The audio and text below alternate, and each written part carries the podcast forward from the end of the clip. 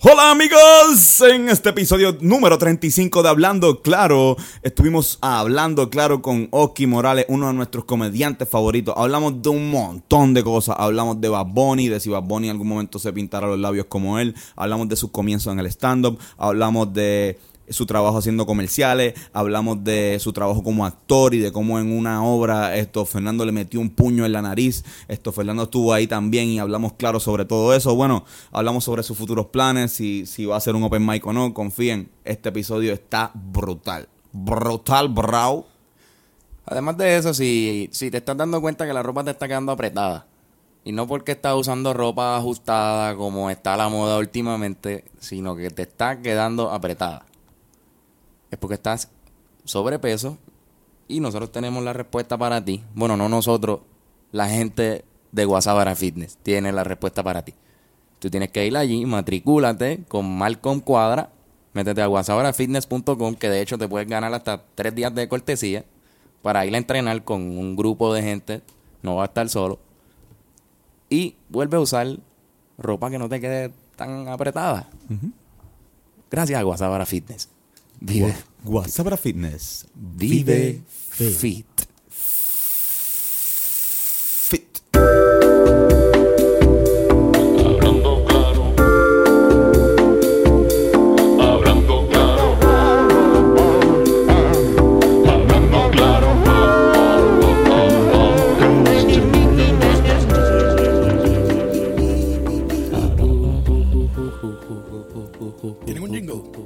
Un jingle, tenemos un jingle, tenemos un jingle. Tenemos un jingle. Hola, ¿cómo están? Bienvenidos nuevamente a este su podcast cultural favorito. Hablando, claro, con Fernando, Fernando. Este es un programa cultural, tranquilo, no es de. Sí, no. ¿Empezó ya? Esto no Te Duermas. ¿Qué carajo te pasa? Bienvenido a este episodio número 35 de Hablando Claro Podcast. Un episodio muy especial porque tenemos la compañía de un querido comediante, amigo de nosotros y eh, nada, que sin más preámbulos les presento a Oski Morales. Hey, hola. Muchas gracias por tenerme aquí en Hablando Claro. Está muy chévere este espacio. ¿Te gusta? bonito, Gracias a ti. Muy lujoso. Ok, bienvenido. No, ahora sí, sin, sin, sin la voz esa pendeja, me siento como en el body, ¿verdad? Esto ha pasado Sí. mucho, esto, esto, Sí, este- este esto como- es un reencuentro de gente que Sí, mucho. bien, bien cómodo, lo mismo. Lo mismo, solo que... Solo que... Lo único que exacto, lo único que de día Y, y, Y dentro con paredes. y dentro. Pero es como el body, casi. es exactamente igual que el body. Tenemos una medalla. Y no hay aire. No hay aire. Es lo mismo que el body. El body no ha puesto aire. Verdad. Pero hay una cama. Cualquier cosa te puedes tirar ahí si te, si te cansas durante el podcast. Sí. puedes acostarte. En el body si te cansas Gracias. durante No te puedes tirar no te puedes acostar. Gracias. Es verdad. es verdad. Donde más cerca puedes acostarte en el pasillo que está lleno de meao. Pues, pues gracias por la Sí, man. oportunidad con la cama. Mira, También está llena de meao, no, pero no, no podemos par- no, puedo, no puedo dejar esto atrás, lo que estábamos hablando antes de empezar a grabar. Que, ok, hace poco salieron, salieron, hace poco salieron dos canciones de Bad Bunny, están súper buenas las dos. Una es Estamos Bien, eh, que salió en su YouTube, y la otra salió en el YouTube de, de- en la página de Arcángel, que se llama Original. Y en la original, el verso de Bad Bunny empieza diciendo esto, no confunda un lobo con un husky. Con husky. Con un husky. Pero la manera en que él lo dice, suena bien cabrón a que dice no confunda un loco con un husky. Sí, sí, eso, eso para mí específicamente estuvo bien caro. A mí me encanta cuando el internet me da regalitos así que yo no tengo, yo no tengo que trabajar nada, tú sabes. Que- Te los da- y fue, fue, lo- fue sí. un Instagram que él puso, ¿no? Esa- sí, sí, sí, fue un Instagram que subió Bad Bunny y, y, o sea, para mí para mí fue hasta esto más de placer, tú sabes, porque, porque yo soy fan de Bad Bunny. Y alguien me taguió, un pana me taguió, cabrón, Oski, están hablando de ti, Bad Bunny. y yo lo escucho, yo lo escucho como cinco o seis veces. Y yo digo, ok, obviamente no está hablando de mí, pero suena bien hijo de puta a que sí. Yo me voy a lucrar de esto y lo voy a repostear Claro. con el caption, no confundas un loco con un husky. Porque en verdad sonaba así, un montón de gente. Y yo creo que es uno de los videos que más han visto que yo he puesto. Yo creo que la gente estaba tan mordida y, no quería creerlo tanto que todo el mundo lo vio y lo escuchó. Este cabrón, Eoski Puñeta, Bonnie mencionado O también. sea, su madre, güey. Yo me lo creí por un momento. Va a estar insoportable Oscar, ahora. Eh, Papi, Bad Bunny, ya, llegamos. Estamos en la cima. Y, y es, es hasta más gracioso particularmente para mí, porque lo que él en verdad dice es, no confundas un lobo con un husky. Husky, un Ajá, un perro, el perro. perro. Entonces, ah, yo tengo una, yo tengo un cuento personal con eso cómico para mí, que es que yo una vez, tú, tú sabes, cuando tú no encuentras tu celular y le dices a un pana, mira, préstame tu, tu teléfono para llamar al mío para ver si lo encuentro. Pues yo, yo tuve una situación como esa con un pana chamaco que yo lo conozco hace como dos, tres años. Y él me da el celular de él para yo llamarme. Y yo marco mi número y cuando le doy send, yo veo que mi, mi número está puesto como Husky, Husky. como el perro. y entonces yo le digo, yo le digo a este cabrón, yo le digo, eh, mira, mira acá, ¿cómo yo me llamo? ¿Cómo, cómo, cómo yo me llamo? Y él, chico, pero acá. Se, se, se puso a mirar para todos lados porque no entendía la pregunta. Y yo, pues cabrón, tú sabes que. Este, este, ok. Y yo, ¿cómo? Y él, "O- ok. Y yo, loco, yo soy Oski, de Oscar. Sí, que Tú para me los- conoces hace dos años. Tú me dices Husky a mí. Así que tú siempre has pensado que yo me llamo. Y dice, pues no sé si la gente, la gente te ve y dice, ¡Dímelo, Husky! que, en este caso no, no confunda a un husky con un. Exacto. Él, él entendió bien cabrón esa canción. Él dijo, Exacto, puñeta. exacto, Pero exacto. para los efectos él pensaba que tú te llamabas Oscar. Como que, que, que es súper raro. Ah, el mood. Bregando con el Sí, mood ahí. gracias, Fernando. Estamos ahí con Fernando Tarrazo también, otra vez. Fernando. Que es la que hay. Este, Bad Bunny no hace referencia sobre mí en sus canciones. Pero está, está cool, fíjate, me gustó mucho la, la canción de, de Estamos Bien. En Sí, verdad, se ve eh, que está bien feliz, está bien feliz. se, ve, se ve contentísimo. Alguien estaba hablando de eso ayer en el show. Ayer, ayer tuve show en Ojalá. Él fue el cierre Fue de el, el season final de, de- Oye, ¿verdad? Esto, by the way, cabrón, felicidades por, por. Me dijeron que. Digo, no me dijeron no, fui parte de uno de los shows Ah, y la pasé cabrón. Esto. Y en verdad quedó súper hijo de puta. Por lo menos el que fui, todo el mundo me ha hablado súper bien. Pues, bueno, muchas gracias. Este, sí, ha sido un tremendo honor ser host de ese show, particularmente porque entre aquí, que es el show de Chente y Drach, eh, en ese show fue donde yo crecí como comediante y muchos de los comediantes que hoy día están metiéndole continuamente Son de esa escuela. eh, son de esa escuela. Así que el hecho de que Chente, Idel y todo el corillo de, De Jimbo. Gallimbo me, me ofrecieron la oportunidad de hostear esta temporada en Ojalá, pues para mí fue súper emocionante y fue un éxito total. Todos los shows fueron muy buenos.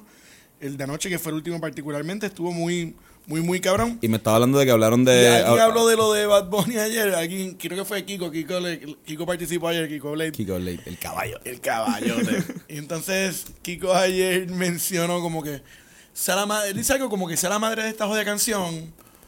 Claro que estamos bien, Bad Bunny, tú eres un fucking millonario, cabrón. Claro que vas a estar bien. ¿Cómo no vas a estar bien? Y, Exacto. eh. Pero fíjate, a mí me tripea la canción que también motiva a los que no, no somos millonarios. Él lo dice. claro, Él sí. lo dice como que ah, sin, sin con o sin. con o sin, claro, con claro, sin. pero es mucho más fácil decir eso cuando tienes mucho, mucho dinero. full, tú sabes. full. Pero, igual se la doy, igual se la doy por tirar la buena y yo creo que en la canción Ba- Bad Bunny está, está motivando a la gente con una actitud bien positiva, se está poniendo como más, más claro. suelto. Ahora tiene el bicho con pelos por fuera, eh, los sequillos No se quiso tiene- recortar Tiene, bien. tiene la, eh, tiene la barbita, ajá, que no, las no es perfecta. despintadas, tú sabes, se ve como, pero, pero está pasando la cabrón, que eso es lo Pero igual mucha gente no critica o no, no habla mierda de los cabrones que no tienen absolutamente nada, pero roncan en las canciones como si fueran millonarios y de repente tienes un cabrón que sí ronca porque puede roncar, que es Bad Bunny, pero al mismo tiempo como que hace referencia al que no tiene, como que Exacto. es, es bien fácil sentirte identificado con, con su música, ¿entiendes? Yo creo que eso es algo que, que unifica muchos eh, muchos públicos también, porque hay muchos rockeritos Sí, que sí, escuchan sí, a Bad Bunny, muchos este que sí, que les gusta el reggae que escuchan a Bad Bunny, gente mayor, gente más chiquita. Oye, incluso, mira, yo, yo, yo que a mí, a mí me gusta joder con. Yo, yo uso lipstick a veces para janguear. A mí me gusta como me queda, me siento cabrón cuando lo uso. Y me enfrento mucho al tripeo este de que, ah, pero qué, es que tú eres gay o que si esto, lo otro. Y, y a mí, a mí en verdad no me molesta porque esos comentarios siempre vienen de gente. No, no, quiero- no ignorante, pero personas a lo mejor que están muy cerradas. Sí, sí, no. Porque, porque pues, se habrán criado así o lo que fuera. Pero gente ahora como Bad Bunny que está Rompiendo soltando los como está, paradigmas. está rompiendo, está uniendo corillos. Eh, es una buena referencia para decir, no, pero mira Bad Bunny con las uñas pintadas y cosas así. Esta- Y le hace más fácil a la gente que de A- verdad a la gente que que, quiere a la gente que hacerlo. sí, y a la gente que tiene problemas cerrados de, de no entenderlo, de momento dicen, ok, pues eso no está tan mal. ha estado bien raro para los cacos todo esto de, de, de Bad Bunny porque a ellos les encanta, eh, no encanta, por ejemplo, yo me considero caco, esto Bad Bunny, pero los cacos homofóbicos ven, ok, me gusta Bad Bunny, le mete cabrón, creo que es el más duro de la nueva, pero se pinta la uña, entonces como que como... Están- están- están o sea, chocándole, como están está- chocándole- está- ajá, están como que bregando, entonces tienen a... Están dándole por donde les duele, que eso es bueno, eso es lo que me gusta. Exacto. Para mí eso, Eso es vale un montón, para mí eso vale un montón, porque... La verdadera aportación del fenómeno Bad Bunny yo creo que La nueva va a ser esa. Sí. Va a ser esa. Va a ser, eh, es que está, está cambiando unos esquemas que, pues, lamentablemente y realísticamente hablando, eran bien machistas y hasta cierto punto homofóbicos. Y yo creo que esa conversación cada vez se va poniendo más pequeña y se va dejando atrás. Así que gente como él que está dando esos pasos, súper Sí, apoyo. No, y que, y que siempre que un rapero de, de ese calibre habla sobre positivo, sobre algo, algo positivo o algo de que estamos bien, como que siempre, siempre le cae un poquito de chinche. Ahora, si tira una canción como El Dino no me llueve, una canción que, Todo que, el mundo- que, o sea, todo el mundo se lo mama y dice, ok, eso es un personaje, eso es, eso es como que la, el, lo- viaje, lo- el viaje. ajá, el status quo, Pero, el viaje, la movie. Y, y, y- pero sí, exacto, eso mismo. Y, y, y nada, súper cool que eh, el conejo y yo tenemos una, una relación así tan chévere que me mencionan en sus canciones. Un éxito. Ya tú sabes. ¿Tú crees que Bad Bunny, ¿tú crees que en el Bad Bunny en algún momento se pinte los labios? Yo, Pues- yo, yo quiero ver ese día. Ese día sí que va a estar cabrón. No sé si la, yo creo que él es un tipo que. Porque acuérdate que este tipo de cosas de pintarse los labios o las uñas siendo un hombre, especialmente un hombre heterosexual, eh, yo creo que tiene que ver mucho con la confianza, con sentirte cómodo y, con- y estar bien confiado de quién tú eres y qué tú das. Y yo, yo estoy viendo eso en él. Yo estoy viendo en Bad Bunny como que un tipo que cada día le importa menos lo que la gente piense y, y- y está rompiendo esquemas de esa manera. Así que si un, si un día Bad Bunny saca los labios pintados, yo voy a decir como que, mira, le queda cabrón. Pues yo lo hacía primero, pero, no, pero yo le quiero queda ver- cabrón. yo Sí, va, a haber un post Pero- tuyo bien Sí, cabrón. eh, y, va a haber- y de momento va a haber un montón de gente que me tripeaba con los labios pintados en la calle y yo, mira, esto. Pero a lo mejor eso nunca pasa. Yo quiero, yo quiero ver, yo quiero ver el día en que Brian Myers se pintó los labios. Pero ese, ese, ese soy yo. Ese- Brian Mayer que así como Brian. Mayer, Exacto, sí, Sí. Esto, de hecho, que tiene una canción que se llama Brian Mayer. Esto- Brian Mayer tiene una canción que se llama Brian Mayer. Mayer. Esto, el mismo día de estamos bien. Y le fue mal. No, bueno, no está de trending. Está- O sea, está- dos millones de views, yo creo. Ajá. Estamos mal, no estamos tan mal. No, está- no está Exacto, tan bien, no. está tan bien. No estamos tan bien. No, No estamos tan bien como Bad Bunny. Pero bueno. Ok, cabrón, gracias por venir, de verdad. Esto. Eso fue todo. Eso fue todo por hoy. Eso fue todo por hoy. Eh, Fernán, esto. ¿Algo más que decir? ¿Tus redes sociales? No, mano, no. Este episodio se va a llamar así, sobre Bad Bunny. Sobre Bad Bunny. Do- 12 minutos hablando de Bad Bunny. Se me hace difícil no meterme en conversaciones donde no se toque ese tema. Ok, tú, día. siem- tú siempre, sabes, como que tú siempre te ha gustado el trap o fue ahora que, que pegó bien cabrón, el, esto, el reggaetón, te gustaba. No, mira, el, mi, por lo menos la, la escena urbana y la música urbana, para mí, yo, yo seguía mucho el hip hop, eh, el hip hop gringo y el, y el reggaetón. Algunos artistas aquí de reggaetón que me gustaron un montón desde, desde chamaquito, como son Arcángel y De La Ghetto y, y La Viejera también, el reggaetón old school. Este, pero específicamente con el trap, el trap para mí fue algo, eh, o sea, por lo menos desde que yo lo empecé a escuchar, ha sido latino. Yo, yo nunca escuché el trap eh, gringo. No. Nunca le metí. Y no me interesaba tanto, de verdad. A la que esta gente, yo creo, en verdad, en mi opinión, el mejor trap del mundo es el trap latino. No, y yo pienso que no hay ni una sola duda con eso. Escuché hace poco trap japonés, estuvo cool, aunque no lo entiendo. Sí. Pero... Pero yo pienso que eh, está bien cabrón que seamos nosotros los latinos que nos estemos quedando con un canto del mundo que llevaba mucho tiempo concentrado en Estados Unidos. El Latino Gang. Y yeah, yo soy súper pro Latino Gang, súper pro todos estos artistas eh, hispanoparlantes que están metiéndole y poniéndonos en el mapa. Pero ¿qué, qué música qué música tú escuchabas, sabes, como que de, de chamaco? ¿Cuál es- te consideras rockero? ¿Te consideras esto, Yo, cocolo? yo- yo creo que si tengo que decir algo así como que de mi, de mi, de, de mi tiempo chamaquito creciendo, eh, full rockero, porque yo, yo lo que hacía era tocar guitarra y practicar canciones, llamearlas y cosas así. Y yo tuve una banda de reggae también cuando era chaval. Vete para el carajo. Yo tuve una banda de reggae con varios músicos que hoy día están bien rankeados. y- Pero fue hace, fue hace tiempo cuando estábamos comenzando. Nos llamamos Chanting Fire. Sí, papo. Ese era el nombre de la banda. ¿Y era en español? Eh, habían canciones en español y habían canciones en inglés. Y esa vez más o menos. Y tocamos, hicimos un par de shows en Cagua, un par de sitios. ¿Qué, qué edad, qué edad tú tenías? Yo tenía 17, 16. ¿Y tú cantabas? No, yo tocaba guitarra. Eh, guitarra eléctrica Skank. Skanky. Skank. Estaba- Yo tengo una mano fuerte de Skank. Eso suena al Qué duro, cabrón. Skank Head. Lo, lo que llaman en la industria del reggae un skank hand. Sí, sí, pero, pero yo, yo creo que ajá, me tengo que identificar como rock y reggae. Eh, yo creo que el rap y el reggaetón y todo eso vino un poco más tarde. El trap, pues, ajá, Ahora, es, lo, ahora, más, es no, lo más- de es lo más reciente definitivo.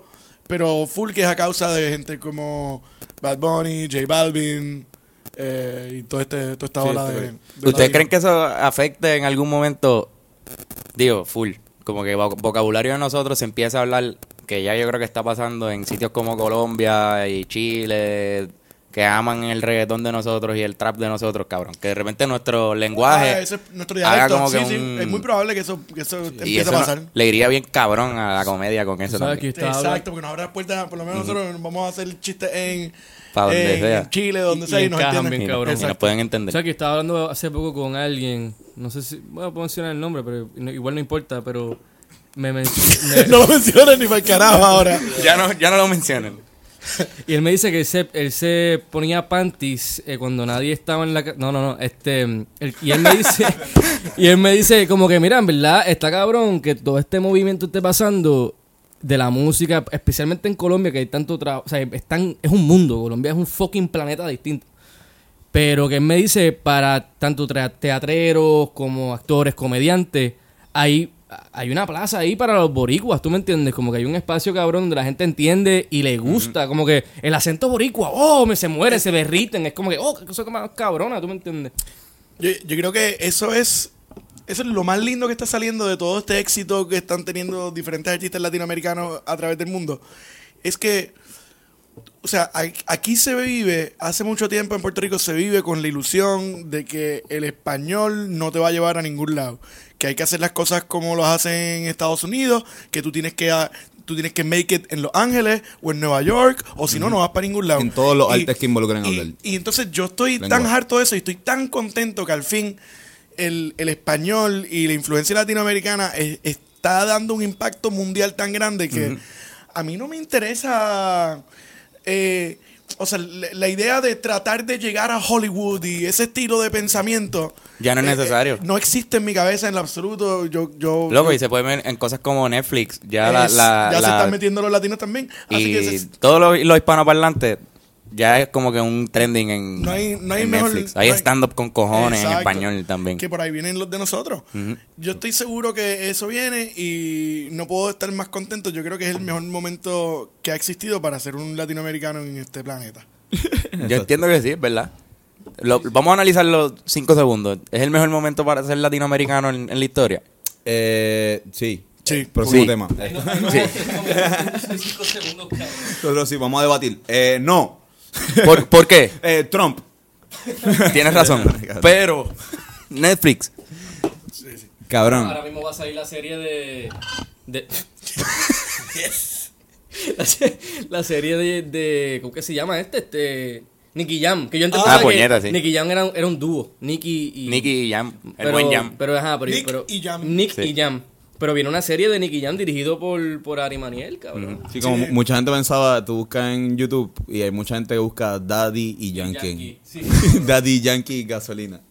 O sea, tres Y corridas sería, ¿verdad? Gacho, dad, dad, exacto, whatever. Esto, yo pienso que sí, yo pienso que es un buen momento pa- para el español, por lo menos no así para los latinoamericanos, pero yo sé que, que eh, ¿sabes? se están, gracias a la globalización y gracias al internet, ¿sabes? se están ya esto eh, rompiendo un poco las barreras. Gente como, como Jorge Cremadera, ¿entiendes? Un influencer de allá de España, tú sabes, llega acá a Puerto Rico y la gente lo va a blogging y los ve y los sigue, ¿sabes? Como que eh, igual eso, eso puede pasar esto de acá para allá, ¿entiendes? O sea, aquí llegan lo- eh, las- la- los de Comeme el Donut y yo estoy seguro que te, te llenan un Bellas Artes, ¿entiendes? Como que... Uy. No, es- No me gusta cómo me... No, ¿De verdad? Sí, no, no sé, no me, da- no, me da, no me da risa, no sé por qué.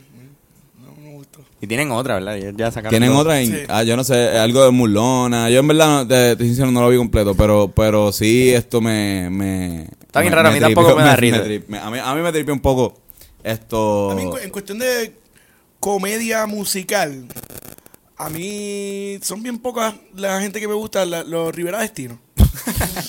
Rivera Destino son... Son los Sí, únicos Sí, Oski, dale, vamos a hablar de comedia musical, vamos. Ahora, este, este es el momento, da- exacto. El comité de comedia Eh, musical. exacto, sí, sí. sí igual, eh, igual, o sea, yo... Venga, yo también hago comedia musical. Por eso, por eso, por por eso, por eso estamos hablando. Aunque, aunque, aunque diferente, porque lo, o sea, hay gente que me ve con la guitarra, gente que no va a mis shows, pero que me ven fotos con la guitarra en los shows o me ve llegando a un lugar con la guitarra, me dicen, ah, tú, tú haces canciones de comedia. Y en verdad no, o sea, sí tengo una canción nueva que la canté ayer, por ejemplo. Pero, pero lo que yo hago usualmente no es, no son canciones, yo uso la guitarra como un, como un, ¿verdad? Un medio Un instrumento. mientras hablo. Literalmente como un instrumento. Pero que. eh, Pero. que- es literal. Porque es un que Es instrumento. súper literal. Escogiste, que- escogiste Sí. una tremenda palabra. Ajá. Literalmente un instrumento, bro. Es literalmente un instrumento. No lo usaste de mesa ni. Pero, pero la verdad es que lo. Yo, yo no sé, hay. Hay cultura de comedia musical hasta cierto punto en Puerto Rico. Ayer mismo estábamos hablando Sí, de eso, sí. de los gamas, hay. por ejemplo. Hay una, hay una cuestión de, por ejemplo, hasta la- las mismas, los trovadores también utilizan a veces el, el- el humor Sí, sí. para, para, pues, para, para expresarse, lo que sea. Yo creo que aquí lo hemos visto bastante, como que se, hay, hay, hay mucho interés por esta cuestión de esa dinámica, ¿tú me entiendes? Como cuando tú escribes una canción, ¿qué tú piensas? ¿Esto es una canción sobre comedia o esto es comedia utilizando una, una canción? Claro, eso a mí, eh, a me pasa mucho porque este, a mí me gusta mucho escribir y, o sea, ya sea tanto como este, tipo libreto o escribir comedia para mis shows, este, incluso hasta canciones. Y hay veces que hay veces que estoy escribiendo algo, estoy componiendo algo con la guitarra y estoy empezando a escribir y, y me gusta y está como lindo. Y de momento lo que le escribo es bien, eh, es comedia pura. Y digo, puñeta, debería ser una canción seria o debería convertirlo en un chiste. Y trato de hacer como un in-between. Digo, como, ok, pues vamos Pero- a hacer una canción linda, pero va a ser cómica. Quizás se debe mucho a, a- a tu forma de ser, ¿sabes? Por ejemplo, igual como, como cuando nosotros escribimos. O sea, es bien difícil con el sentido del humor en el cual nosotros trabajamos nuestro day, day to day, como que no usar eso de referencia para, para las letras. Exacto. O sea, como que si tú estás todo el tiempo riendo, estás todo el tiempo haciendo chistes, estás todo el tiempo pasándote con gente que, que te está, está alegrando el día o pasándote estas cosas cabronas, pues eso es lo que se va a reflejar en tu arte. O sea, igual eh, lo- la gran mayoría de los artistas eh, de, que cantan baladas no son tan graciosos. Exacto. ¿Entiendes? Como que, porque si no fueran...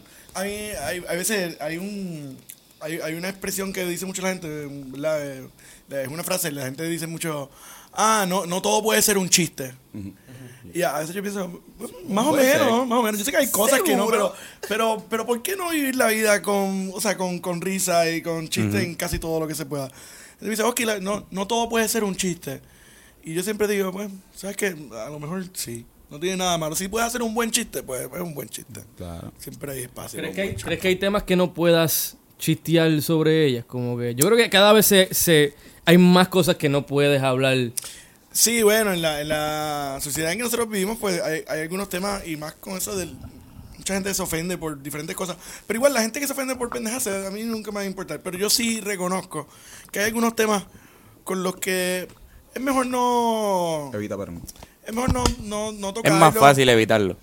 Claro, creo. o sea, Ah, hacer un buen chiste con igual ella. como comediante yo entiendo que la comedia debe ser abierta y, y está totalmente a la disposición de la persona que la va a llevar a cabo. Pero, pero por lo menos para mí, yo sí reconozco que hay unos temas que a mí, sabes que no los voy a tocar porque pueden ser cosas personales que le afecten a muchas a muchas personas y sin que tú lo sepas y pues y Por respeto, yo creo que por respeto. Yo lo hago por respeto. Yo por respeto sí. hay algunos temas que no me gusta tocar. Y veo otra gente que los toca y yo, cool por ellos. Yo no lo haría. Pero pero bien, que, tú- o sea, el- que el comediante que le toque, que haga lo que... Pero que lo de que se puede hacer, yo creo que sí. Tú no hay- yo no creo que haya reglas como que. Sí, es que no existen reglas. Tú puedes hacerlo de lo que sea. Ahora la pregunta es, es una pregunta moral. ¿Debes hacerla o no debes hacerla? Exacto. Y pues ahí eso está a discreción del que, el que tenga el micrófono. Pero igual eso depende de cómo tú lo construyas también. Claro. Yo creo que George Carlin tenía una... una eh, ¿tú, tú has visto el beat que él habla sobre chistes de violación?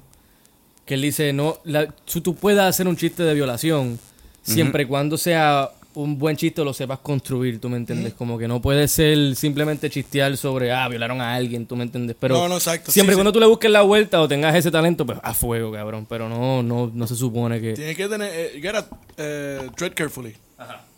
Pero ti- tiene que ser George Carlin para, para meterte en esas aguas profundas. Y El mismo Richard eso. Pryor también hablaba de unos temas bien... Como que. Sí, este tipo lo hacía un montón también. El que ahora se desapareció porque le sacaba el bicho a la gente. ¿Cómo se llama?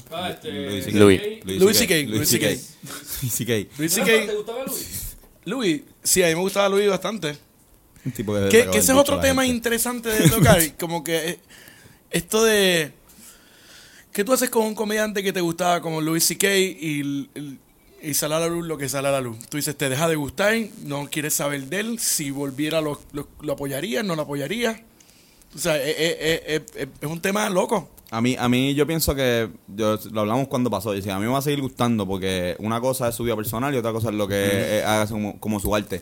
Eh, lo otro es que después no, lo que hizo en, en- en lo que se le acusó es debatible.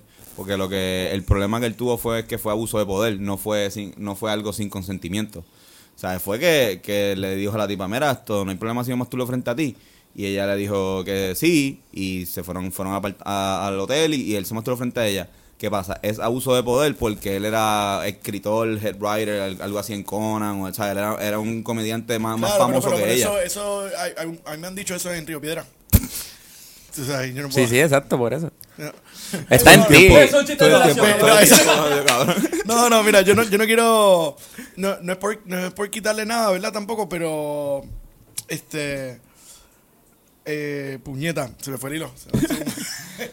Mira, en verdad, yo estoy loco por ver con qué él viene. ah, escucha, lo que iba a decir es esto: que yo leí, yo leí en algún lado en el internet que el arte, el gran arte, no siempre, y de hecho, históricamente se ha, se ha visto que el gran arte se ha hecho por terribles personas. Y, o sea, que el, el arte, lo que uno crea, no, no, no tiene que ser definitivo de la persona que tú eres en tu vida personal, como tú dijiste ahorita.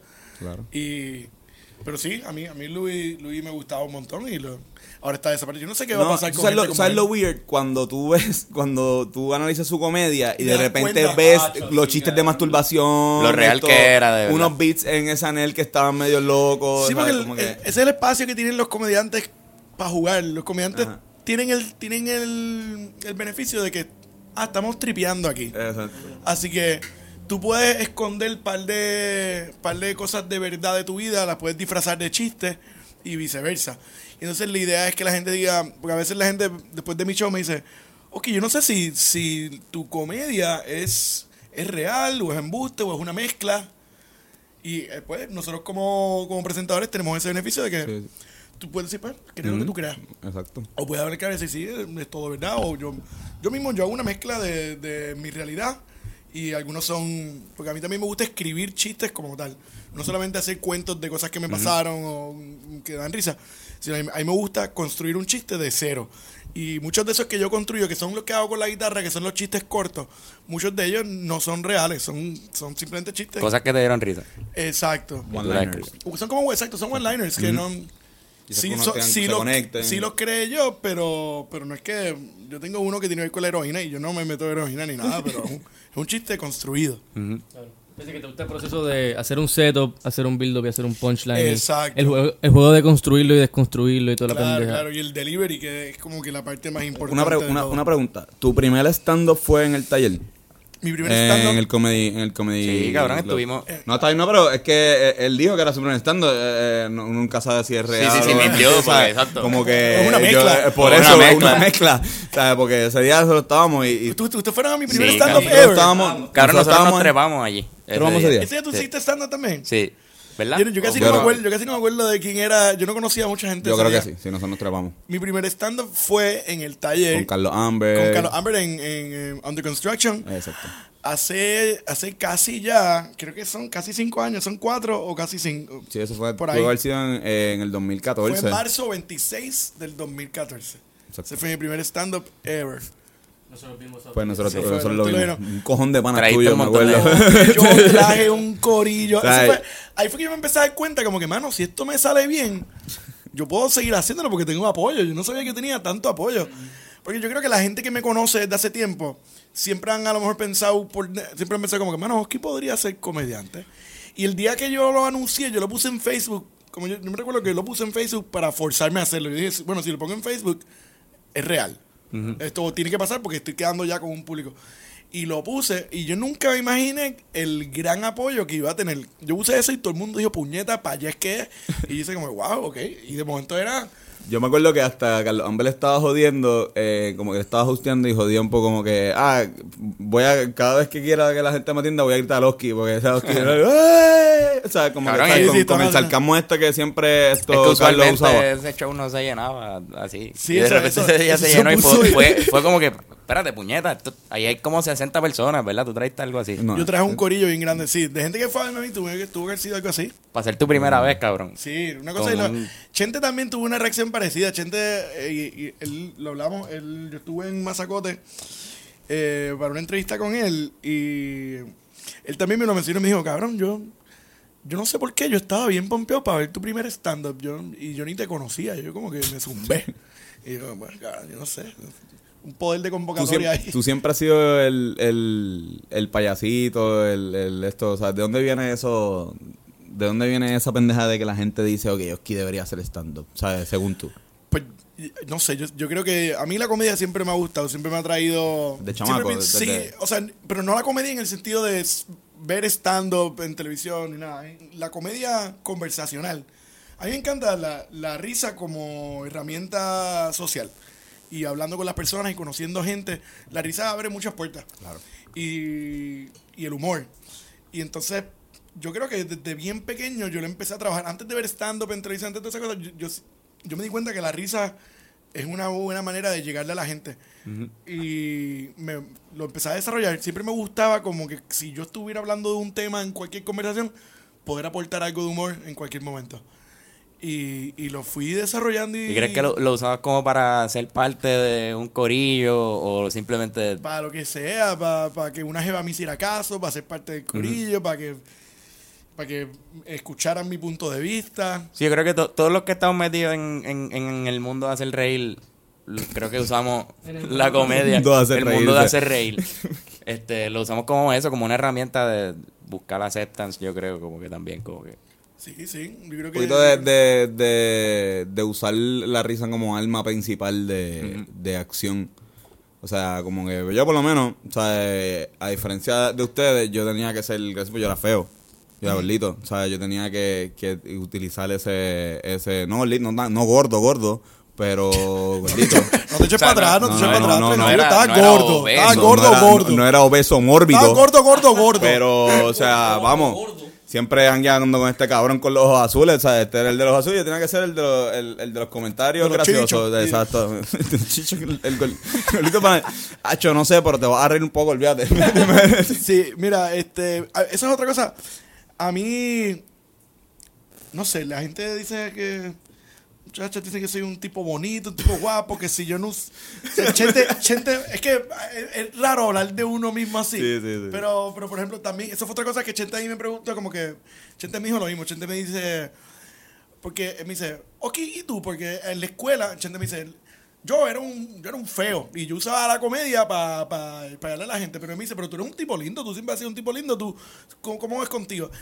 Y no sé, si la gente piensa eso de mí, que bueno, yo no me considero como un tipo súper guapo ni nada, eso es normal. Yo creo que yo era bien extraño, yo no, yo no, yo no conectaba con muchachas nunca. Todos mis panas se habían en la, en escuela, con- en la escuela. No, bueno, él- es que yo me- también yo estudié en una escuela de, de hombres solamente. Ah, ok, ok. Pero igual, que igual- no te sumaba ninguna muchacha en la escuela porque claro, era pero- bien difícil. Sí, porque eh, bien- que ser maestra. Ahí, ahí es o- donde O del la comedor. secretaria. era, era problemático. Sí, no, pero en, en eventos extracurriculares, fiestas, proms, eh, cu- cualquier cosa así, yo sí me comunicaba bien, me lle- la gente se llevaba conmigo, era cómico, pero no, nunca como que, no, no, no sé, no se me daba, yo tenía como mala suerte con, con las ladies, Con las girlies. con las girlies. Y sí. tuviste que, pues, meterte al mundo de las risas. Al- al mundo para de poder-. El mundo, el mundo mundo, hace de hacer reír. Mira, cabrón, pero entonces, en ese primer show, tú no hiciste lo de la guitarra.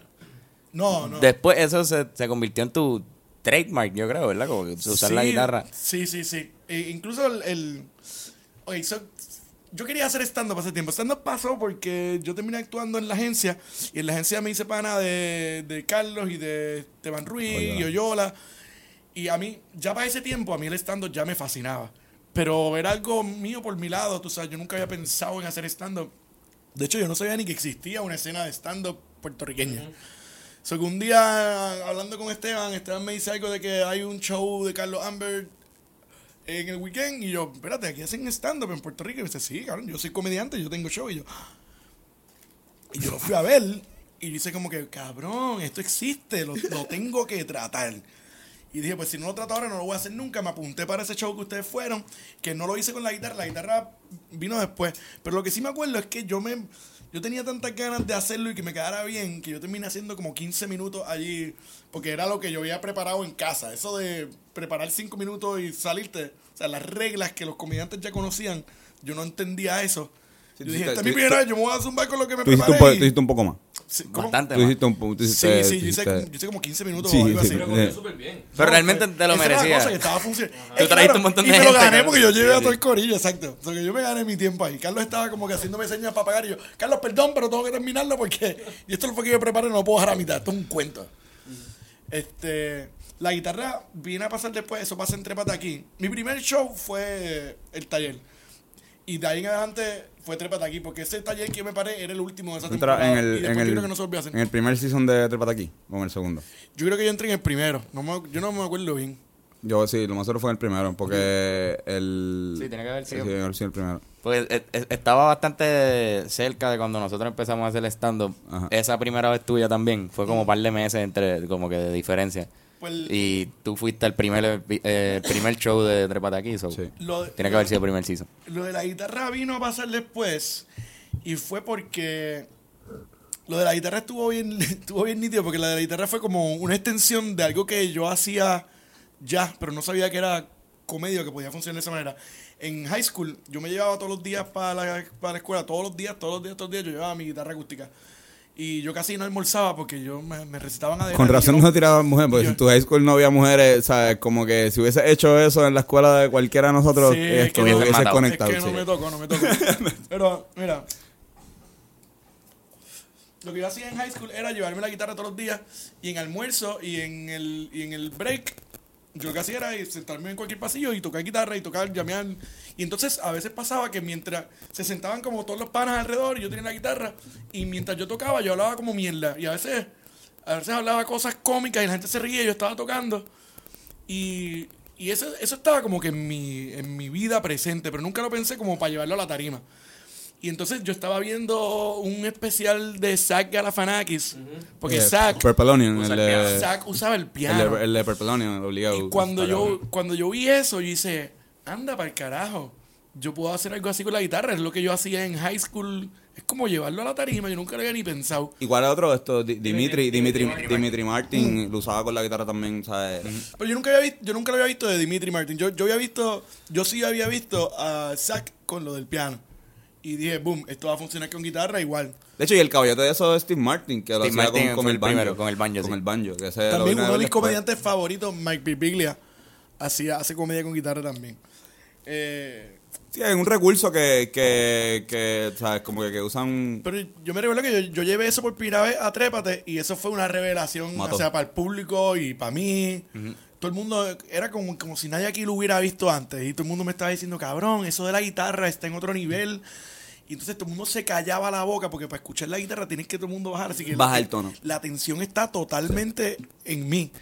Y, y, eh, empezó a dar un montón de buenos resultados. Ahí fue que yo me di cuenta, durante esas primeras temporadas de Trépate aquí, fue que yo dije como que, mano, yo voy a hacer mi propio show ya mismo. Y, a- y ahí, y ahí viene lo del museo, ¿no? No, dude. Eh, ahí vino la primera tanda. Mi primer especial se llamó La Primera Tanda y fue Ah, Cinema Cinema Bar. Bar, Cinema Bar, perdón, exacto. Ahí vino Cinema Hiciste Bar. para, que hiciste para las funciones también. Cabrón, que tú hiciste un show de- en menos de un año, ¿verdad? Tú empezaste. La y- primera persona que decía, coño, eh, ahí, ahí fue yo dije, este cabrón tiene cojones. Sí. Porque eh, mucho del- de, de lo que yo critico, de lo que o sea, en ese momento no entendía de los stand-up comedians de, de, de Open Mics, era esta pendeja de que solamente tienen que esperar a que Chen te tirara un Open Mic para, para escribir material. Yo me yo, creía, yo creía en que tú podías usar el Open Mic para entonces seguir que- material y hacer tu propio Es que show. Eso fue lo que yo me, yo me di cuenta yendo cada sábado a participar de esos shows. Yo vi como que, pero entonces, eh, yo vi que todo el mundo estaba haciendo esto, todos estos comediantes le estaban metiendo y estaban pompeados, iban todos los sábados, pero, eh, o sea, era como que ustedes no quieren vivir de esto. Por eso, Ustedes lo hacen bien. Que, De hobby. Porque ustedes quieren solamente hacerlo en open mic que no pagan. Ajá, ¿Entiendes? claro. Y yo me empecé a dar cuenta que mucha gente venía para los trepas de aquí también a verme. Y cuando yo salía, la gente era una pompeadera cabrona. Y yo, yo me empecé a dar cuenta y dije, mano, yo sé que yo acabo de empezar, pero yo me siento que yo me, yo me atrevo a tirarme un show solo. Y esa fue la propuesta que yo le hice al dueño del Cinema Bar. Yo no llevaba ni, ni ocho meses haciendo comedia y ya yo, yo, yo quería hacer ya mi primer especial. De y lo- una hora y media, ¿verdad? Algo así. era. el primero fue, la primera función fueron dos horas. Y quedó hijo de puta. Y, y por eso fue una loquera. De- después lo reduje. La segunda función adelante, yo nunca pensé que iban a haber más funciones. Porque lo que yo sí sabía, yo había consultado con amigos míos comediantes que llevaban mucho tiempo en la escena. Y yo les decía como que, mira, yo estoy pensando hacer mi propio especial. Y muchos me dijeron, mano, Oski, yo tú lo cojo suave, tú acabas de empezar. Y cuando yo escuché eso, yo dije, no, no un carajo, yo voy a fucking hacerlo porque yo, yo lo siento. Sí, sí. Y yo fui a donde el dueño de Cinema Bar y yo le dije, mira, yo quiero hacer un show aquí. Y va a ser un show de comedia y soy yo solo. Y no, no, él me dice, ah, pero ¿por qué no traes más comediantes? No, no, yo lo voy a hacer yo solo. Y me dice, ok, pero yo le dije, mira, yo te aseguro a ti que yo te lleno estas 60 sillas. La- Va a estar lleno. Y hay gente que va a venir a beber y a comer y...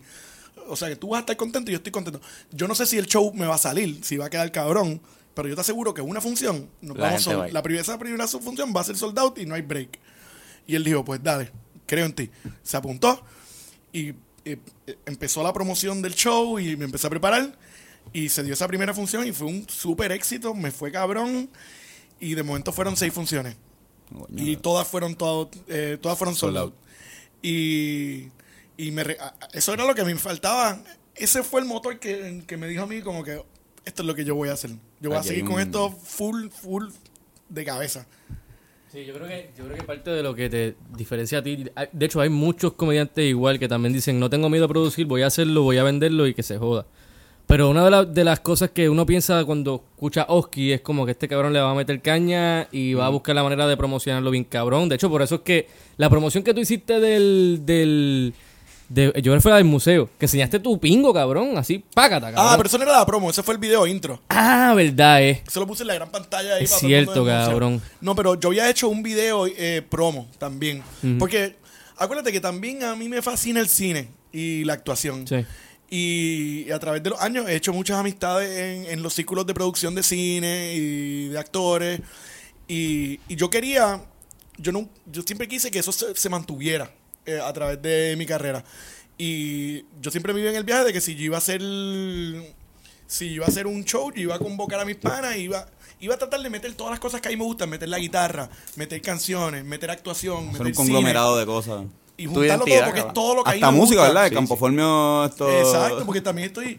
Otra, otra escena que yo sigo mucho es la de la- las bandas locales de Puerto Rico. Y también estoy bien metido en eso. Y me gusta tener amigos en todos esos ambientes porque son. Me identifico con todo lo que es el arte de. Ya sea música, actuación y todo eso. Me identifico y me gusta poder aportarlo a mi comedia. Porque yo quiero que mi show sea una ventana abierta a quien yo soy y que la gente pueda ver todo lo que a mí me gusta. Entonces, de, de hacer tu primer show a hostear Trépate aquí, que tú habías hosteado, ¿verdad? Ya antes. Yo había no- hosteado una sola vez en, en cuando Celebrate. eran en Celebrate. Porque Chente no podía. eh, ¿Tú no sé si- hostiaste en la respuesta una, una vez? Sí, en la respuesta también. Ah. Pero la primera vez que hosteé Ever fue también un gran honor porque yo todavía estaba empezando. Yo creo que a lo mejor no había hecho mi primer especial todavía. No me acuerdo bien la fecha. Tengo que buscar esa foto en Instagram y chequear la fecha. Pero, pero yo sé que este, todavía estaba en ese proceso de estar empezando a creer en mí como comediante. Y, y que Chente me dijera un día, mira, Oski, yo voy a estar de viaje, ¿tú quieres ser host de Trepas de aquí? Y yo, cabrón, ser No. host de mi show favorito donde yo he crecido todo este... Claro.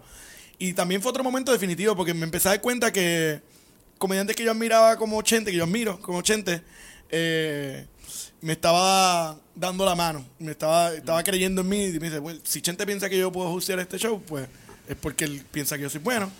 Y, y así poco a poco me lo... Hay una carrera de NASCAR.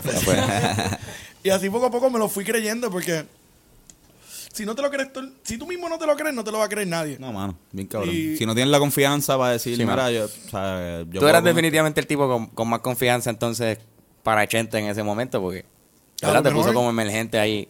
Sí, sí, yo, yo Claro. estoy. Y yo sé también, yo creo que yo fui de los. A lo mejor de los primeros comediantes en, en tirarse su, su especial solo así. Yo creo que sí. De, de- a lo mejor Carlos Amber, yo creo que ni. ni Carlos Ca- hizo el monstruo pelú, pero. Carlos, Carlos pero había Carlos hecho un par de tenía- tenía. cositas. Carlos Tenía dos, dos discos de, de comedia de eso. Como que Ajá, pero mírate esto. Carlos Amber es. ¿sabes? Lleva años. Él es como a diablo. Carlos Amber? ¿Qué está haciendo Carlos Él Carlos se Amber quitó. está- Él está. Su Instagram dice comedian sitting down for a while. Ok. Sí. Que, que es una cosa cabrona, porque Carlos Amber, yo pienso que es probablemente el mejor comediante que tiene Puerto Rico. Así que yo sé que él, él tiene que estar sentado como que, ok, cabrones, hagan fiesta, hagan fiesta, yo vengo por ahí ya mismo. Yo creo, no sé, a lo mejor está Tiene quitado, no quiere una. hacer. Tiene un estilo cabrón. Él y yo teníamos una amistad bien cabrona durante la filmación de la agencia y todos esos tiempos, pero nos hemos descomunicado. Yo no, yo no sé nada de la vida de él. Sí, Y él, él y él- tuvo como 10 años de estar haciendo comedia por ahí, ¿verdad? Como que en la calle, antes de que, sí, de que fuera Es que me- me común yo creo que él, él fue el primero en Puerto Rico de, de la cultura, de, lo- de la generación nueva de comediantes que empezó a meterle así por ahí. Pero me parece interesante que una vez que explota, entonces cuando yo veo que él, que él decide apagarse, porque yo creo que fue más una, una, desti- una decisión, porque Sí, sí, sí. de repente si hubo una explosión, por ejemplo, en un lugar como Celebrate, que es como que este lugar clásico donde se, se empezaron a hacer un montón Y de shows y él creo. nunca nunca tuvo lo, o sea, él es que me parece interesante, sube este nuevo movimiento underground y empieza a re- como que a, a, a resurface y ahí de repente dejo de, de verlo, ¿tú me entiendes? Yo no, yo, yo no sé, yo tampoco quiero... Sería especular, sería especular. Estare- Estaremos especulando. ajá. Sí, sí, le- le- Tú sabes. Carlos es uno de mis comediantes favoritos, espero que esté súper bien y que regrese cuando quiera.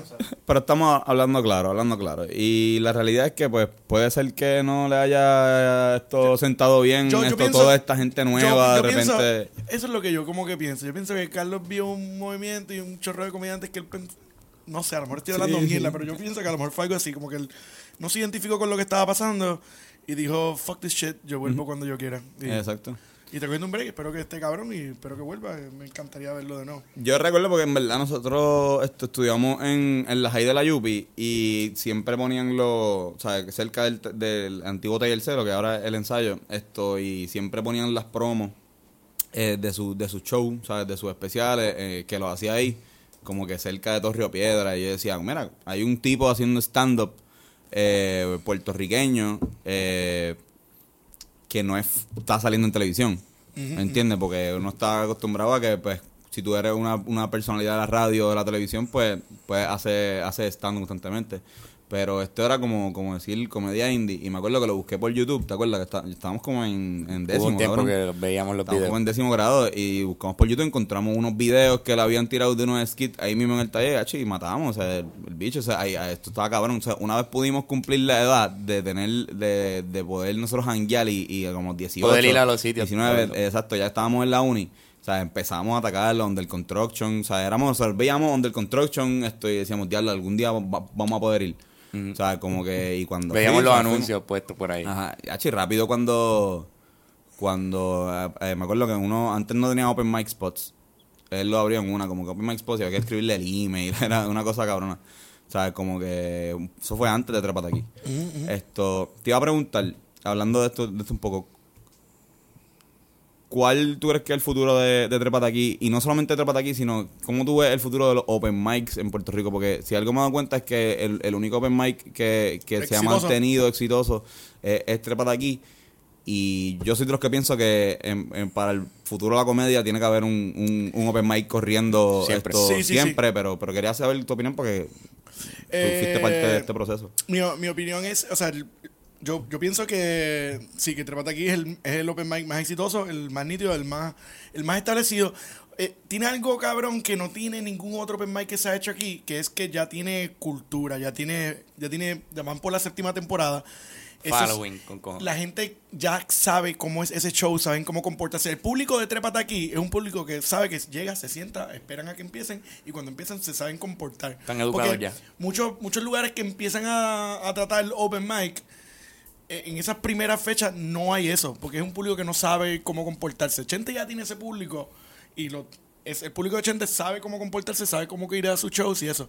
Este, yo voy a hacer un open mic también, pero pronto, son no está...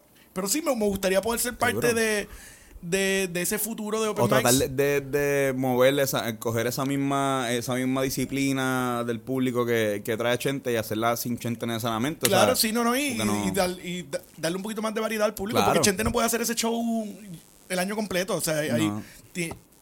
él tiene sus cosas y, y- y todo el mundo tiene que cogerse breaks.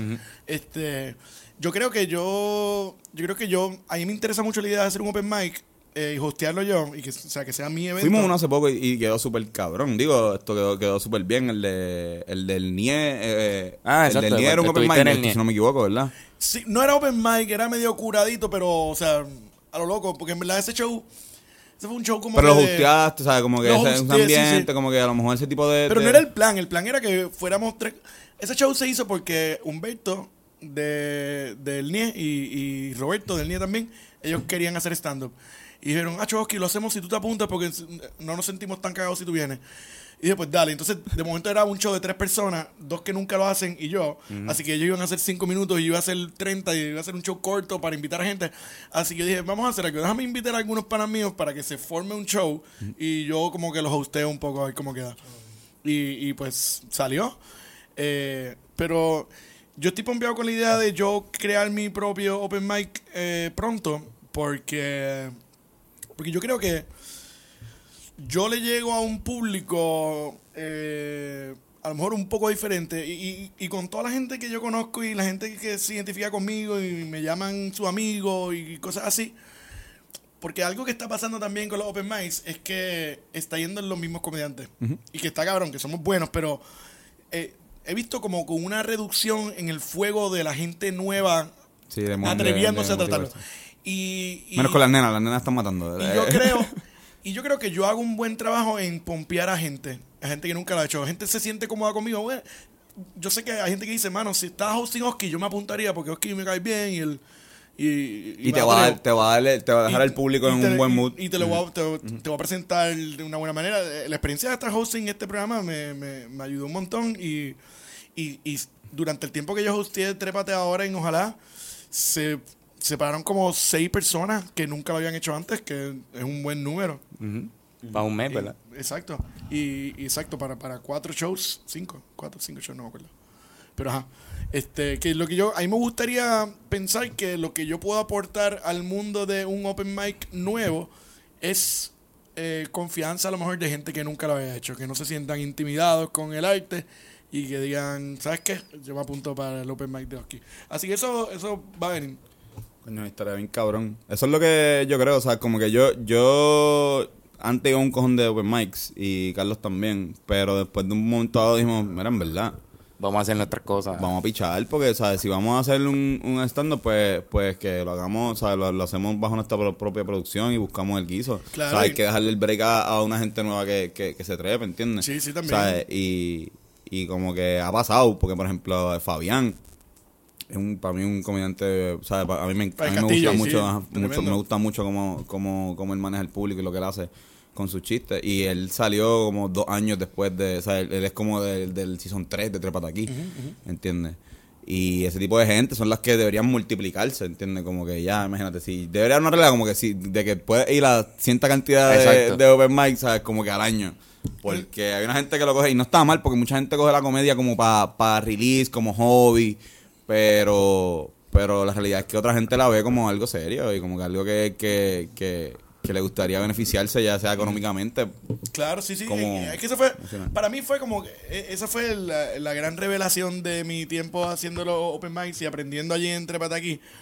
Eh, fue darme cuenta como que, mira, en la vida uno trata, uno, lo que todo el mundo quiere es poder ganarse su dinero haciendo lo que uno quiera y lo que uno lo haga sentir bien. Y, y yo vi esa ventana haciendo esos shows. Yo vi como que, mira, eh, esto es lo que a mí me encanta. Y aparentemente hay mucha gente que le encanta también. Pues yo voy a tratar de vivir de esto. Y, y o sea, eso es autogestión. Tú tienes que ir. claro. No, micro- que ir tu microempresa. lugar, Tú tienes que hablar con el dueño de un lugar, decirle, mira, yo te voy a llenar este lugar, no sé si va a ser bueno. Y si se va bien, y, y vas, vas aprendiendo poco a poco a manejarte tú mismo como, como comediante y como tu propio presentador, porque cuando uno es comediante, no es como estar con una banda o estar con un grupo de teatro, eres tú solo. Tú eres tú, Sí, tú eso. te estás vendiendo a ti y lo que tú puedes hacer. Así que Oye. tienes que tienes que motivarte, no puede ser algo que tú hagas como a mitad. Tú- a lo mejor es que, o sea, yo veo que hay mucha gente que lo hace como por hobby, que le gusta y veo que son buenos y me, me vuela la cabeza pensar como que por qué, por qué no se están moviendo más. Ujú. Es que el- a lo mejor la motivación no está. Falta algo así. ambición, yo creo, quizás también. Pero, exacto, pero eso fue lo que yo vi cuando yo empecé a crecer. Yo vi como que, mira, mano, yo voy a aprovechar esta oportunidad y le voy a meter porque esto me gusta. Y si no hago esto, ¿qué carajo voy a hacer con mi vida? ¿Entiendes? Porque esto es lo que me gusta. No quiero trabajar en una oficina de mierda o algo así. Exacto. Cabrón, y ahí súper buenas noticias, ¿no? Como que. Digo, no sé si se, se puede hablar Sí, de esto. No, no, no, no se puede hablar. No se puede hablar. No se puede hablar todavía. Toda- No sé cuándo sale este episodio, pero. Esto sale el miércoles, pero. Anyway, no hablamos de esto. Pero como quiera que sea, eh, lo que nos entramos backstage, esto está súper hijo de puta. Sí, sí, estoy bien contento. Se aproxima sea, una oportunidad muy buena para mi carrera como comediante. Y estoy loco por poder compartir esa información con el público. Y por ya bien pronto va a ser. Eso será como en una semana y pico, porque ya se acerca el momento. Pe- Pero pe- llegaste a pensar que. Digo, me imagino que sí, ¿verdad? Porque uno cuando se pone la ambición, uno dice, cuando yo voy, ok, ok, voy a hacer esto, ¿sabes? Como que tú piensas en todos los niveles que, que, que puede llegar y en todos los procesos escalonados. Esto, ¿viste cómo se ha escalonado? Sí, esto? mano, Porque, por la escalera. Oh, lamentablemente nos diste Ah, ah, Oscalonado. Oscalonado. O Oscar. Husky, Oscar Husky- Lonado. Pero te pompea, me imagino que estás, cabrón, como pato con dos culos, esto, porque, ¿sabes? Me- Cabrón, esto de... Esa expresión como esa- pato con dos culos, eso no está... Eso está, eso está homofóbico. es un poquito. Esto es un poquito no, homofóbico. es, eh, no es homofóbico. Bueno, pues como perro con dos colas. Exacto, es que yo siempre pensé que era un pato de Está verdad. Como que con Es que el dos problema, el problema que tiene esa expresión de pato con dos culos es dos. Una es la palabra pato, que no se debería ya de referir para personas homosexuales. Y dos, que no necesariamente porque un homosexual tenga dos culos va a estar más, Más contento. feliz, Eso ¿verdad? debe ser un bastante. Porque hay homosexuales pasivos. Sí, está bien. Demasiado. Sí, es que yo no estaba ¿Qué tú hablando. haces con los calzoncillos? yo- es que cuando yo, lo- cuando yo lo Yo digo, pensaba- exacto, cuando yo yo lo pensaba que digo era no, yo- cuando yo lo digo no, no es que yo pensaba que era un pato, pero cuando yo digo no, no, Sí, no, tú pi- querías no pienso un tipo de feliz, homosexual, tipo feliz, tipo ajá, feliz, tipo eh, ni tanto. Yo creo que tú puedes ser pato y no ser homosexual. O sea, con dos colas. eh, por eso, por eso sale el perro con cola. Usen, usen el que, el que se les plazca, el que les plazca. Claro, claro. Esto, Pero sí, estoy como. Estoy como un oski con eh, un montón de. Es- exacto. estoy, estoy contento. Sí, sí. Cabrón, ¿cuántos, cuántos, ¿cuántas veces has tenido que darle skip ver, eh, a, a ti mismo para escuchar una canción en YouTube? Yo, yo, yo nunca me doy skip a mí. Por más mierda de. Casi las mismas veces que Fernan. Pero tú no le puedes darle skip para ver el juego. por, por más mierda que, que haya quedado cualquier comercial que yo haya hecho, porque esa es otra cosa que a mí me encanta. A mí me encanta, eh, ¿verdad? Trabajar en producciones de filmación, comerciales, películas, series, lo que fuera. Y todas las oportunidades que he tenido con agencias de publicidad que me contratan y marcas que me dan oportunidad para estar con ellos en las redes y en diferentes campañas, pues a mí yo me la super disfruto y yo lo veo cada segundo. Yo una vez estaba eh, echando un polvo en casa de una jeva que tenía Pandora no premium y nos interrumpió el polvo un comercial mío de Old Spice. Wow, wow. Y un buen comercial, si es el que yo creo. Exacto, sí, es un Ajá, es un buen Supongo que se comercial. puso bien bellaca. Eh, Como sí, que, los porque dos, los dos. Tú también. Soy yo, puñeta, bien yo hablo. Exacto. Que está acá, eso estuvo cabrón. Es un momento donde dice, en, siempre es un bad trip cuando un anuncio te interrumpe un polvo, pero si el anuncio es tuyo, está cabrón, no está bad trip. Eh, Así que eso, Wow. eso fue algo que me pasó. ¿A ti no te ha pasado eso? Eh, Fernán, esto, tú que también, esto... Bueno, lo que pasa es que yo no, yo no he hecho tantos polvos. A ti lo que te falta No he hecho, los polvos. no he hecho- Comerciales, no- comerciales, no con cojones, pero polvo, no A veces te interrumpen Ah, cocinando. A ti lo que te pasa, a ti lo que te pasa es que estás viendo el juego de baloncesto en una barra de, vie- de viejo y se, después sale tu anuncio y... Mira, hamburger, mira, ey, hamburger. Mira, Wendy. Exacto. Grita muy duro y mala mía. O el beso de la vieja, cab- Ah, sí. cabrón. No, me pasa que sí, exacto, yo estaba bebiéndome una cerveza y dice, ah, besaste a la rubita, y yo sí, mira. ¿Ustedes se han encontrado en, un- en una oficina de casting alguna vez? To- Todo el Sí, sí, fucking tiempo, cabrón. A mí me encanta. El proceso de casting es otro también del cual he aprendido un montón y he ido creciendo con eso y, y con los diferentes panas que ahora nos hemos hecho todos panas porque... Porque son un grupo pequeño sí, Que no casting. aceptan a nadie más. Eh, ves, mano, o sea, tienen que, tienen que meterle. Este, no, pero yo me recuerdo. Tienes Yo, que Sí, yo me meterle- recuerdo- Como que yo me recuerdo esos primeros castings, esas primeras veces mías que yo no conocía a nadie y yo estar en una fila y fa- faltaban como 40, 50 personas para que me tocara a mí y de momento entraba como que este cabrón que sale en todos los anuncios y tú, ay, llegó este hijo de puta para que para, Se me, me voy, para eso me voy, voy a estar aquí esperando dos horas más para que no me cojan. Se está refiriendo a es, es Fernando, yo a Fernando, para eso me voy. Pero con el pasar de los años, y, y ¿verdad? Cuando, cuando al fin te empiezan a coger y te empieza a funcionar y te empieza a salir, tú empiezas a soltar un poquito ese, ese bad tripeo. Y ahora ahí me, ahí me fascina encontrarme con mis panas actores en, en, en castings. Y a cada rato sé que estamos compitiendo para el mismo papel. y, pero ahora es como un tripeito. Entonces ahora Pero igual- llegamos al casting y yo veo a este cabrón y yo, mira Fernando, este, o sea, si no, si no has ido todavía, te puedes ir para tu casa porque yo llegué. Así que no, no quiero que pierdas tiempo. Como, como pana, te lo- No tiene como, break, como pana yo tú me voy porque, o sea, Pero ha habido un momento, una vez tuvimos que hacer un casting juntos, ¿verdad? O no, era como que esto es en, en pareja y yo rápido miraba que vamos los dos. sí, no me acuerdo para qué fue, pero, pero exacto, Ya, no pero, qué. pero eh, No lo, no lo cogieron, ¿verdad? Eh, este, No sé. yo no me acuerdo. A mí me cogieron. que- ¿Te que- cogieron? Sí, claro, claro. ok, eh. no sé, no sé, no. Ya han sido muchos. Es bonito, es bonito ver cómo el tiempo ha pasado y las oportunidades han, han caído. Lo bueno es que sí, es que sí puede tirarse esa, pero si alguien le dio un puño a otro en una... ¡Oh, no! Ah, puñeta. ¡Wow! ahí, ahí gané yo, papá. Ahí ganaste tú, sí, sí, sí, es verdad. Ahí sí, estuvo, tú- ca- ahí eso sí estuvo que- cabrón, porque estábamos, o sea, Carlos y yo estábamos en el público y dije, diablo, mano, eso se, Se vio bien bien real, real. que bien, que bien ese, y yo, y yo, o sea, habíamos hablado, O sea, bueno, para darle contexto al público, ¿verdad? De lo que estamos hablando. Esto fue una obra de teatro eh, que dirigió Héctor Olivera y Fernando y yo eh, éramos los protagonistas eh, junto se a llamaba esto, El Flaqueo. El Flaqueo. Sí, con, Y con, con- de hecho, con Carlos Vega Carlos también Vega estaba ahí, hablamos de y, Carlos. y Sailín. Puñeta, casi, que- casi se me cae la cara que estoy diciendo el nombre. Eh, pero exacto, en esta obra Fernando y yo terminamos como lo- lo- los, los protagonistas, así que Fernando y yo nos estuvimos viendo como un, unos- Un mes y medio. un mes y medio, nos veíamos todos los días, lunes a viernes, una cosa cabrona para Tenían, ensayar. tenían, una, tenían una escena final que era de, de pelea y me acuerdo que Fernando me ha dicho que la habían, Bueno, la es- habían, la habían Bloqueado. bloqueado, la habían Nosotros- bloqueado bastante. Nosotros teníamos una escena al final de la obra. eh, eh, mi personaje el de Fernando se enreda en una pelea que los lleva hasta la muerte.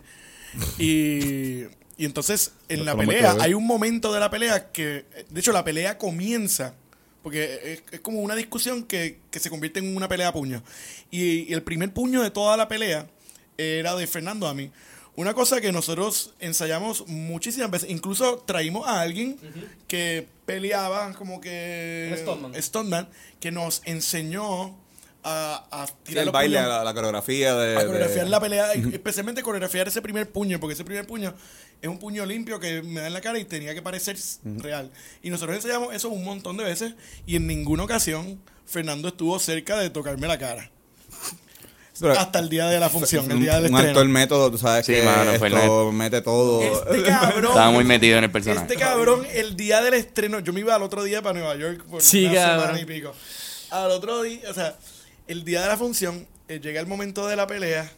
Esto que hemos ensayado un millón de veces, que yo sé que no hay manera que salga mal.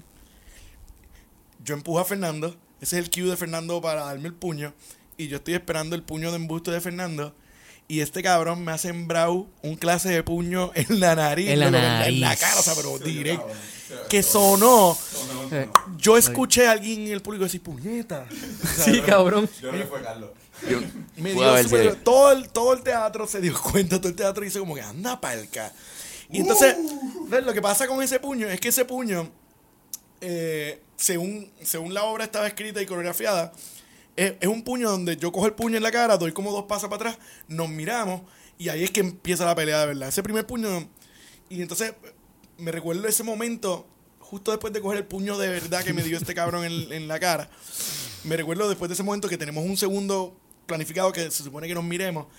Yo mirar la cara de Fernando y Fernando me estaba mirando con una cara de cabrón, no puedo creer que te di en la cara de verdad.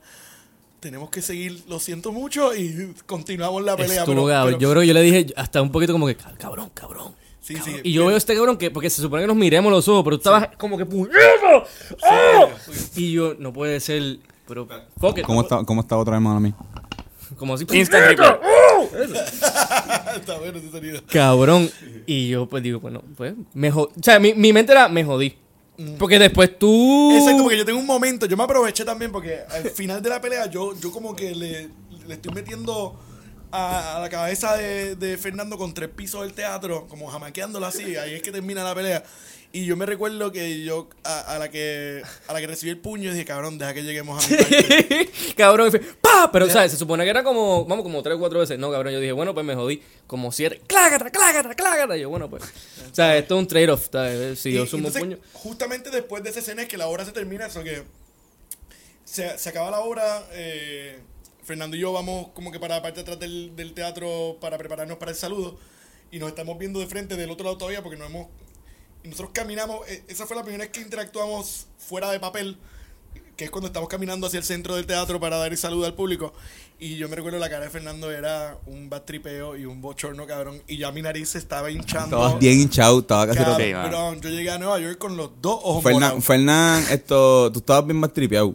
Yo me acuerdo que después jangueamos, jangueamos esto nosotros tres después y tú estabas, Fernán estaba como, cabrón, es que un actor profesional no le pueden pasar esas cosas. ¿Sabes? Sí, como sí, que sí. uno, uno, ¿sabes? Uno tiene que, ¿sabes? Uno dice, cabrón, tranquilo, olvídate, ¿sabes? Como que, ¿sabes? Y me acuerdo. Bueno, hasta, hasta en un momento de los ensayos, yo creo que yo hasta sugerí. Ajá, exacto, como en que. los ensayos, yo, yo hasta sugerí como que. Porque yo. Fernando viene de, Que le dieron, de, la escuela de teatro. Fernando viene de, de teatro estudiado. Yo vengo de aprender en la calle. O sea que yo no tengo mucha experiencia con lo que se supone que sea teatro profesional, la actuación profesional. Y, y entonces yo me recuerdo que durante los ensayos, yo hasta mencioné al director, le dije, mira, este. O sea, para que quede cabrón, yo no tengo yo no tengo problema con coger un puño de verdad, como que yo me atrevería a coger un puño. Incluso hay una escena que yo me doy un, un pase de perico y yo yo yo dije, yo dije, mira, Yo no tengo problema con o sea, por eso de, por eso del método, y si yo consigo una bolsa de perico y se la doy para que me den un pase de verdad aquí. Eh, ok, eh, eh. Teatro Ayer- profesional. a- ayer yo por joder eh, salí a la escena, como que entre medio de los comediantes, un comediante termina y salgo yo para presentar el próximo. Y cogí el micrófono y dije, ¿cuánta gente aquí huele perico? ¡Una bulla!